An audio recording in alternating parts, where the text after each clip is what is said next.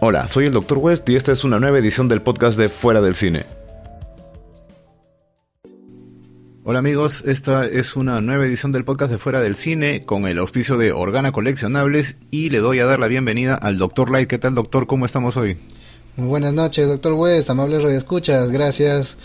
Una nueva edición en la cual realmente me siento muy feliz de estar con ustedes y en especial de celebrar un acontecimiento importante. Logramos los 10.000 likes en Facebook. Muchas gracias a todo nuestro público. De veras no hubiéramos logrado llegar hasta esta meta si no fuera por ustedes. ¿Y cómo usted se siente, doctor? Bueno, bastante contento en realidad porque ya son bastantes, eh, bastantes meses, bastante un par de años ya que están eh, distribuidos ahí por todo el trabajo que se ha dejado en fuera del cine y, y me da bastante gusto realmente llegar a un número como este.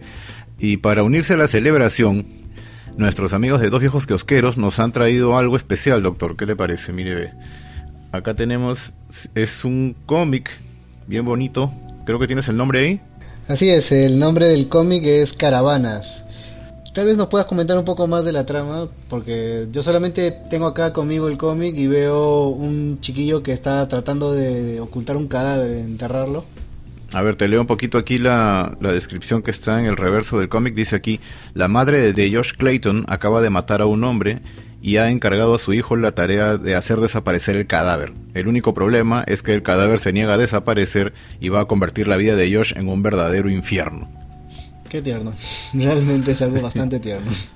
y para que vean que somos patas, este mismo cómic lo vamos a sortear durante esta semana, así que mucha atención a las publicaciones porque mañana mismo estamos colocando ya eh, los primeros indicios del sorteo. Más bien muchas gracias a los señores de Dos Viejos Kiosqueros. Más bien me acaban de dejar con las ganas de también conseguir una copia de Caravanas. Esta historia se ve bastante prometedora. Y hablando de historias de terror, la cita que nos trae esta noche, amables radio escuchas, es justamente una película de terror de culto, la cual está muy ha sido guardado con mucho cariño para ustedes. Nos ha llegado bastante al corazón, justo es una recomendación que con cariño queremos dar a nuestro público escucha, también aquí a todos los que nos sigan en las redes. Y es la película de culto conocida como Jacob's Ladder, en español llamada Alucinaciones del Pasado, o propiamente dicho en español La Escalera de Jacob. Doctor West, cuéntame, ¿cómo, cómo, ¿cuándo fue la primera vez que tú viste esta película? Muy bueno, ¿qué te diré? Durante mucho tiempo yo me, guiaba con las películas, eh, con una revista, una publicación que llegaba aquí llamada Fangoria. Y Fango era una edición española de una revista norteamericana. Yo le compraba la edición española ahí en el centro. Y podía encontrar montones de películas que obviamente yo no conocía. Y entre ellas estaba bastante mencionada, hubo un episodio especial al respecto de eh, Jacob's Ladder y me quedé con las ganas de siempre querer verla, ¿no? No sabía de dónde conseguirla, en ese entonces no, no tenía mucho acceso a montones de películas como ahora, no había internet para empezar. Hasta que llegó un momento en el que la pude pescar en Canal 7, si no me equivoco, y wow, de verdad que fue, fue impresionante. Pero, en tu caso cómo así la has conocido? Bueno, primero que nada, valga la redundancia, este, ahora que lo mencionas de que no teníamos, no había internet, a veces me quedo pensando, no sé si éramos más felices o, realmente, este, o no, o no teníamos, realmente apreciábamos más el material que llegaba a nosotros. Pero sí. Sí, en buena parte sí, porque era mucho más difícil de conseguir. Claro, o sea, pero lo poco que conseguíamos lo llegábamos a apreciar más. Es decir, yo le tuve bastante cariño al remake que hicieron de La Noche de los Muertos Vivientes del año 90. Creo que salió justo a la par con Jacob Ladder. Claro, son del mismo año. Claro, pero ya que me preguntabas cómo conocí esta película, bueno, sé que es un sé que no es tanto el afín de, de nuestro de nuestra red, que nosotros hablamos de cine, pero yo conocí Jacob Ladder gracias a que para mí es el mejor videojuego de terror y hoy día es tomado como un videojuego de terror de culto, que es eh, la saga de Silent Hill, en especial la segunda parte. Claro, pues. Silent Hill 2. Es mi videojuego favorito de todos los tiempos, creo yo. bueno, ese el, el mío vendría a ser mi videojuego favorito de terror. Pero justamente ah, la, la, razón por la cual conocí Jacob's Ladder fue justamente por la gran atmósfera que, que se inspiró el Team Silent para crear eh, a, a, su universo. Fue tomó muchas referencias, tomaron a Lovecraft, Alan Poe, Stephen King, en especial de La Niebla, tomaron la referencia. pero ninguna marcó tanto como fue Jacob's Ladder. Ahora, vamos al hecho de que Jacob's Ladder es una historia mucho más compleja de lo que parece a la primera, ¿no? ¿Te acuerdas más o menos cómo va el argumento? Claro, bueno, podríamos comenzar con Jacob. Justamente, graciosamente se, se llama Jacob's Ladder porque toda la historia gira en torno a un excombatiente de la guerra de Vietnam llamado Jacob. Él pasa por diferentes alucinaciones. Él ha perdido a, a, su hijo más querido y justo el actor que hace de su hijo era el pequeño Macaulay Culkin mucho antes de que siquiera se acercara a mi pobre angelito está niñito en la película. Y lo gracioso es que, que, yo recuerde, no aparece en los créditos. O sea, creo que, recién con el paso de los años se salió a la luz de que era él. Era un papel eh, bastante oculto, creo. Y, que yo recuerde no figura en los créditos Macaulay Culkin. Claro, no solo, no solo estaba él, sino también estaba Elizabeth Peña, cuando estaba en sus años más mozos, por así decirlo. Uy, Elizabeth Peña, claro, guapísima ella. Claro, bueno, en paz descanse ella y un, un, merecido saludo también de parte de fuera del cine. Que, que, esté ahora disfrutando del descanso. Bueno, pero volviendo a la trama, Jacob pasa por, como, por diferentes etapas. Pasa de su vida de cuando estuvo en la guerra de Vietnam, cuando volvió de ella, estaba al lado de una esposa con la que tuvo este hijo que era Macaulay Culkin y después en otro punto está en una en otra vida, en un parece que es un departamento más humilde al lado de, de Elizabeth Peña. Y lo que está común entre cada paso de una de estas etapas que tiene es que realmente ni siquiera el espectador puede decir cuál es la realidad. Claro, siento que te transmite bastante esta sensación de confusión, ¿no? No sabes exactamente bien de, lo que estás viendo, cuál es la realidad real, por, redundarlo, eh, cuál es la alucinación, cuál de todas estas líneas de tiempo, porque aparecen montones de líneas de tiempo distintas, eh, es la, la verdadera. Te lo dejan por completo a tu criterio.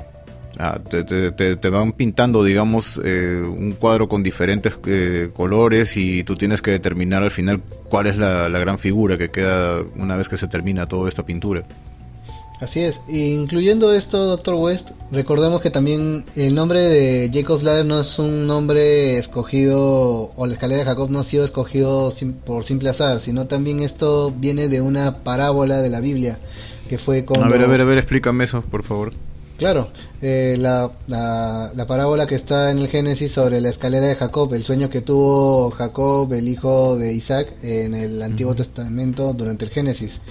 Él justamente después de después de ser perseguido por su hermano Esaú, a quien por bueno, por lo mismo que está en las escrituras, ya es otro tema aparte, eh, él llega a tener un sueño en, el tiempo que estuvo escapando y, sueña con que había una escalera yendo hacia el cielo y habían ángeles en cada cierto grupo de tramo de, las de las escaleras.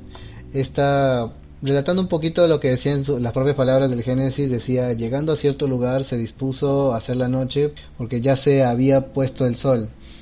Tomó una de las piedras del lugar, se las puso en el cabezal acostándose en aquel lugar y tuvo un sueño Soñó con una escalera apoyada en la tierra cuya cima tocaba los cielos, y he aquí que los ángeles de Dios subían y bajaban. Y hablando un poquito más de la escritura, en, cuanto a más detalles, podría mencionar, para no hacer más larga la lectura, esta escalera se, se llevó a cabo con una interpretación tanto para el judaísmo como para el cristianismo que tenían dos etapas. No sé si estés un poco interesado en escucharlas también, para no extender mucho esto a una clase de casi de, de, escritura sobre la religión. Sí, oye, está, está interesante eso y de verdad me hubiera gustado que alguien me explicara esto antes de ver la película porque creo que me hubiera quedado mucho más claro el panorama. Eh, así que, a ver, ¿qué, qué, más, eh, ¿qué más hay detrás de este título? Bueno, dentro de la palabra de la palabra de la escalera de Jacob, el, por el lado del judaísmo simbolizaba los exilios que tuvo el pueblo judío mucho antes de la llegada del Mesías, que para ellos eran un primer ángel representaba 70 años de exilio en Babilonia, el siguiente representaba el exilio en Persia, otro representaba en Grecia y el último de el último ángel representaba el exilio final en Roma o Edom. Algo que, varios estudiantes de, de las escrituras identificaban en ese punto. Otra interpretación de esta escalera que se daba justo que te mencionaba por el lado del cristianismo era basado en, algo que estaba añadido en el libro de Juan, en el Evangelio de Juan, que dice, y, y, le añadió, en verdad, en verdad os digo que veréis el cielo abierto y a los ángeles de Dios subir y bajar sobre el Hijo del Hombre. Y todo esto era una alusión sobre la, comunión, la, la comunicación que tendrían eh, los hijos de los hijos de Dios con, con el Salvador cuando, cuando Él descendiera a la tierra. Es decir, hablamos ya un poco oh. casi distándose un poco a las profecías del Apocalipsis que se hablaba de la segunda venida de Jesucristo. Wow. Mira, de, de, lo que me estás explicando, entiendo entonces que la, la película toma bastante de esto como base porque mucho de lo que refiere ocurre también aquí, ¿no? Obviamente no desde un punto de vista tan bíblico, sino que veo que hay bastante, esto de los exilios se representa aquí en la película con, con temas de cambios drásticos, eh, el, abandono, la aceptación tal vez de, ciertas cosas, el dejar atrás, eh, que, creo que es uno de los ejes de la trama. Y, y wow, le, da otra dimensión a lo, que, a lo, a lo que ocurre en la película. Claro, eh, Realmente también aquí hay un, hay un elemento más que podríamos tomar como en simbología, es decir, si bien en las escrituras se habla mucho de la venida del Mesías, para el cristianismo, la, llegada de Cristo, para, para volviendo a la película de, de, de Jacob Ladder, aquí se podría decir que su Mesías o es la es ese complemento o esa tranquilidad, esa paz interna que él está buscando, porque realmente Exacto, exacto, exacto, tienes razón en eso. Claro, este, es decir, este carrusel de emociones, de sustos, de ver demonios aquí, por allá y escenas perturbadoras, todo nos lleva solamente a que Jacob está buscando resolver algo en su pasado que, que no lo deja dormir, que no lo deja de, de, pasar por esta por este carrusel o esta escalera interminable de emociones. Y es algo que también, es, algo que también él, representa porque por momentos eh, Jacob es una persona muy mundana, ¿no? Que tanto que parte de lo que supuestamente le está pasando lo achacan a una droga a la que estuvo expuesto sin saberlo y cosas como esa. Y por momentos también se va hasta el otro extremo espiritual, porque él cree que estos, estos seres que él está viendo, extraños que lo, están persiguiendo durante toda la película, son demonios. Entonces tenemos ambos extremos, ¿no? Tierra que, es esta droga que le provoca estas cosas y algo ya más celestial, ¿no? Eh, criaturas eh, que, no son humanas. Claro, de hecho él casi lo sentiría casi como un viaje de, la tierra al cielo, al infierno, y es como hasta un poco más él estaría suplicando solamente saber cuál es la verdad, o, por último creo que hasta él mismo quisiera quisiera solo solo que lo hagan despertar, despertar, sea vivo o muerto, pero solo quiere despertar. Claro, y ahí llega un punto en donde lo que quiere es que esto se termine porque no, no se halla a sí mismo ya en todo, en todo, esta, todo este entrevero de situaciones por las que pasa durante la película.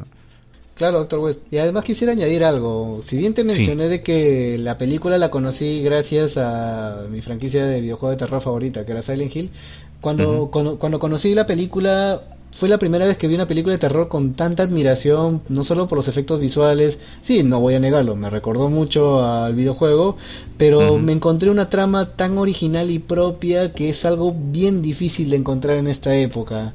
Y, ahorita que estamos con la moda de los remakes, que como ah. hemos hablado en otros podcasts, este, están volviendo todas las franquicias, yo solamente voy a pedir algo a los a los productores de la nueva del nuevo remake de Jacob's Ladder por favor, respeten lo que significa la película, es decir, no es indiferente el color de la persona, por último, si quieren cambiar en vez de Jacob, vaya una, una mujer en vez de él, o sea, una persona de diferente color, normal, pero que sea ese viaje de emociones, esa introspección única que, que mantenía la esencia de Jacob. Sea Correcto, sí, Que, mantengan, que mantengan el espíritu ¿no? de lo que realmente representa la película y que, que logren transmitir de nuevo esta misma confusión, esta misma experiencia que representa Jacob's Ladder sobre todo porque se supone que está hecha para una generación nueva y deberían actualizar ciertos temas deberían eh, mantener, digamos, eh, las líneas generales de lo que representa la película. Y, bueno, como dices, se viene un remake que se supone que tiene que salir a finales de este año. Ya me imagino que, iremos a verlo en su momento, encontraremos la manera de, disfrutar esta nueva película y, esperemos lo mejor, ¿no? Que, que, salga bien. Y principalmente esperamos disfrutarla. esa es la Sí, sobre todo eso, esa es la palabra principal, ¿no? Eso, eso es algo bien peculiar también de esta película de Jacob Ladder porque creo yo que es, es, una de esas películas que las puedes ver montones de veces y, y, tal vez en cada nueva visionada, como le dicen ahora, en cada, en cada nueva visualización puedas encontrar nuevos detalles o llegar a otras conclusiones. Entonces, e, ese valor de poder colocar de nuevo la película y, y volver a verla de principio a fin sin cansarte, creo que vale muchísimo. Así es, estimado doctor West. Bueno, solamente nos queda decirles a todos, vean la película bajo el medio que tengan. Nos encantaría compartir enlaces, pero bueno, esta ya va a ser la tarea de nuestros queridos radioescuchas. Puedan encontrarla ya sea en una copia digital que tengan, un DVD casero, por la internet. Solo les recomendamos que la miren y sientan ese, ese paseo de emociones que en lo personal yo también llegué a sentir en ese momento y supongo que usted, supongo que tú también, doctor West.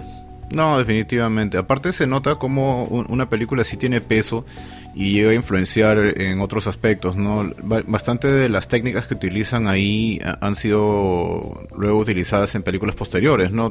si te acuerdas, hay momentos en los que Jacob voltea a mirar a algunos personajes que están escondidos ahí en, entre los fondos de, la película y están moviéndose a una velocidad muy alta, mientras que el resto está a una velocidad normal y perturba, perturba ver esta clase de personajes haciendo esto.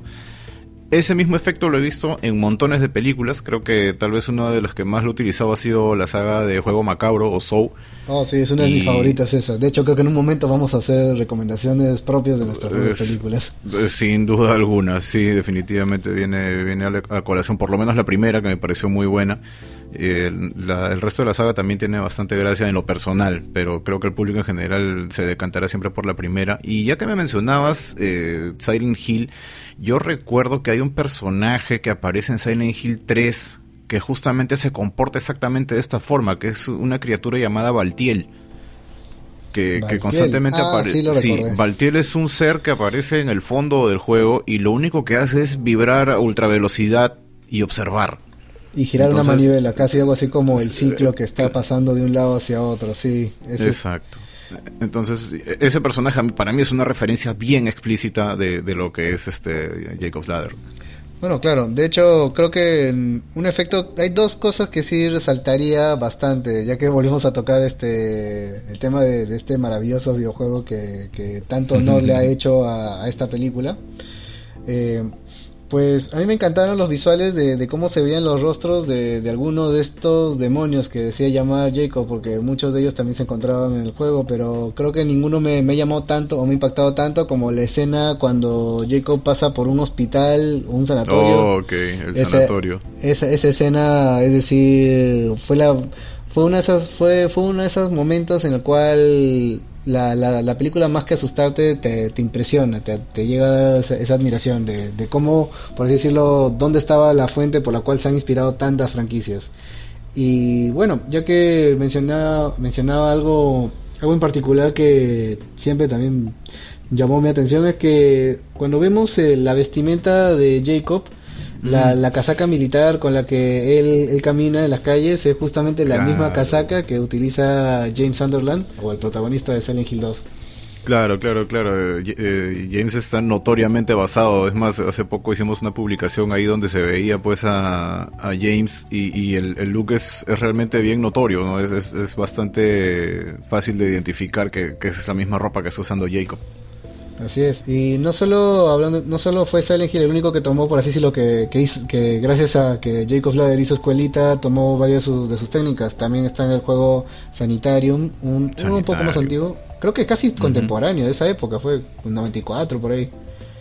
Me, Me, habías mencionado que encontraste una escena muy, muy, este, muy particular que era donde la influencia era bastante obvia, creo. Claro, donde uno de los loquitos este, se comienza a golpear hacia la pared y, exactamente deja una mancha de sangre. Y esa misma escena también la vemos igualita en el inicio del, videojuego Sanitarium. Esa sí era una referencia clara.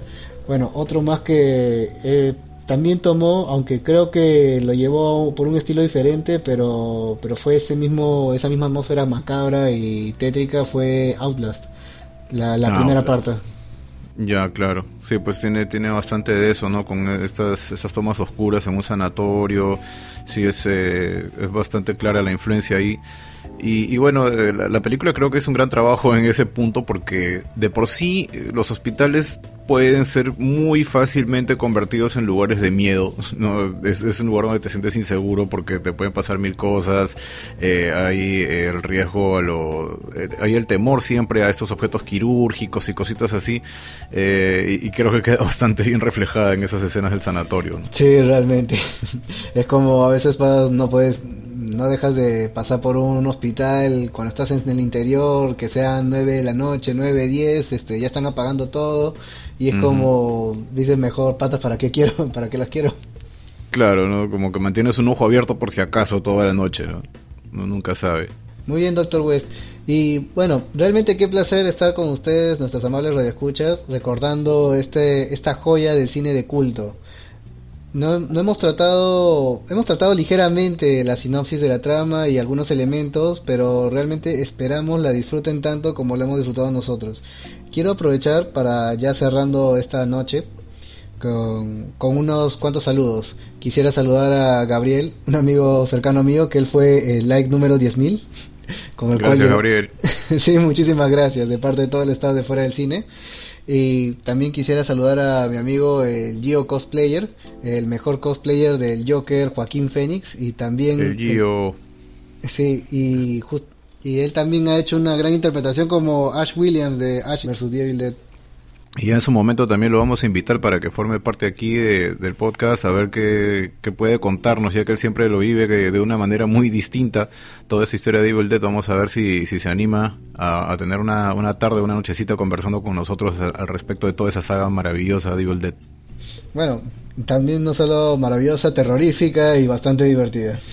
Y ya que estamos en agradecimientos, también me tomo la palabra para saludar a todas las personas que colaboran con Fuera del Cine, Logan, Killer, eh, mis amigos de que el micro, que son Colas y Juan, especialmente Colas, muchísimas gracias porque sin sus consejos creo que no habríamos llegado a esta marca.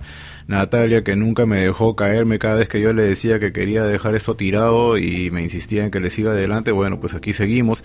Y, ah, antes que me olvide, un saludo para Marmotas Asesinas del Espacio Exterior. Es un colectivo que está haciendo proyecciones de películas, ¿verdad, doctor? La próxima tienes que estar ahí de todas maneras. El fin de semana, por ejemplo, estuvimos viendo eh, dos películas de Troma que fueron El Vengador Tóxico y, la clase de Nukem High. Y bueno, me compré un par de postercitos ya que estaba ahí. Y de verdad que es bien agradable, es, bien chévere. te recomiendo bastante si es que te puedes unir en la próxima proyección. Sería genial que estés ahí.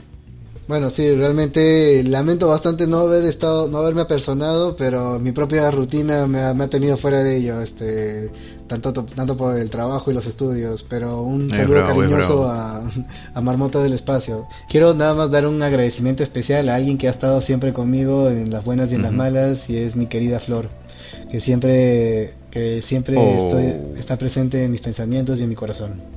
Gracias también a ustedes, amables radioescuchas, por habernos llegado hasta la meta de los 10.000 likes. Sí, esperemos que sean los primeros 10.000 y de verdad mil gracias porque literal sin ustedes no, no sería posible, ¿no? Eh, esperemos que, sigan disfrutando pues de, de, los, de los programas que grabamos y, vamos a buscar otras maneras también de, de, contentarlos y de continuar hablando pues de esas películas extrañas que llegan hacia nuestras manos y se incuban en nuestros cerebros. Así es, doctor West. Y bueno, no quisiéramos terminar esta noche sin las recomendaciones de siempre. Si alguna vez se encuentran atrapados en sus pesadillas viendo estos demonios, eh, muy, muy parecidos de Jacob Ladder o de Silent Hill, recuerden, tapen las puertas, carguen la escopeta, buena puntería y buena, cacería.